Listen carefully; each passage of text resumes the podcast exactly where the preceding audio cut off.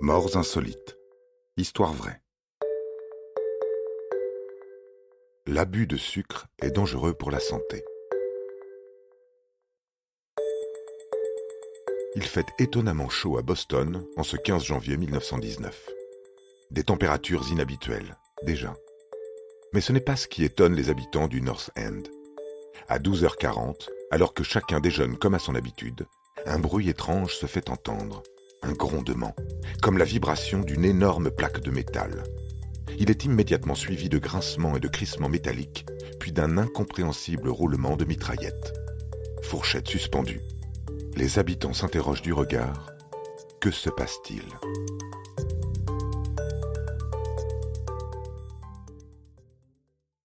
À l'évidence, c'est du côté de l'usine de mélasse qu'ils trouveront la réponse.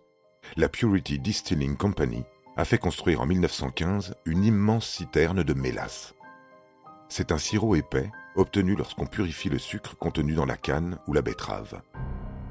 Il sert à fabriquer de l'alcool, notamment du rhum. La citerne imposante domine le quartier. 15 mètres de haut pour 27 mètres de diamètre. Ce jour-là, elle est remplie au maximum de sa capacité avec 8 700 000 litres de liquide poisseux et sucré en provenance de Porto Rico. Les Bostoniens ne s'interrogent pas longtemps. Déferlant dans Commercial Street comme un tsunami, d'immenses vagues de mélasse s'échappent de l'usine. Certaines mesurent jusqu'à 5 mètres et avancent à plus de 50 km heure. La mélasse emporte tout. Des maisons s'écroulent, les piliers de la gare s'effondrent, un train à l'approche s'arrête soudain, ses roues enfoncées dans les rails englués de mélasse. Face à une telle puissance, chevaux et humains ne sont plus que des fétus de paille.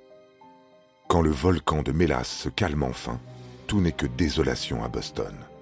Les secouristes s'activent à désengluer les gens. Ils repèrent les vivants grâce à l'agitation du flot visqueux qui les étouffe. Les malheureux se débattent, et plus ils se débattent, plus ils sont pris au piège. Au cours des quatre jours suivants, les bénévoles de la Croix-Rouge, la police, les pompiers, ainsi que le personnel de l'armée et de la marine passent au peigne fin les décombres. Mais le bilan humain est lourd. 21 personnes sont mortes et 150 ont été blessées par cette lave de sucre. De nombreuses suppositions sont émises quant aux raisons de cette catastrophe. Une citerne mal construite et insuffisamment testée. Une augmentation de la température locale le jour précédent qui aurait aidé à l'augmentation de la pression. Une fermentation qui aurait augmenté le volume de dioxyde de carbone et donc la pression dans la citerne. On a même évoqué un attentat anarchiste piste rapidement écartée. Quoi qu'il en soit, les dégâts matériels sont considérables.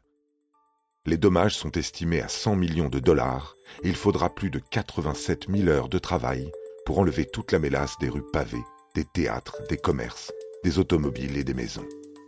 L'odeur de mélasse persista cependant durant plusieurs années.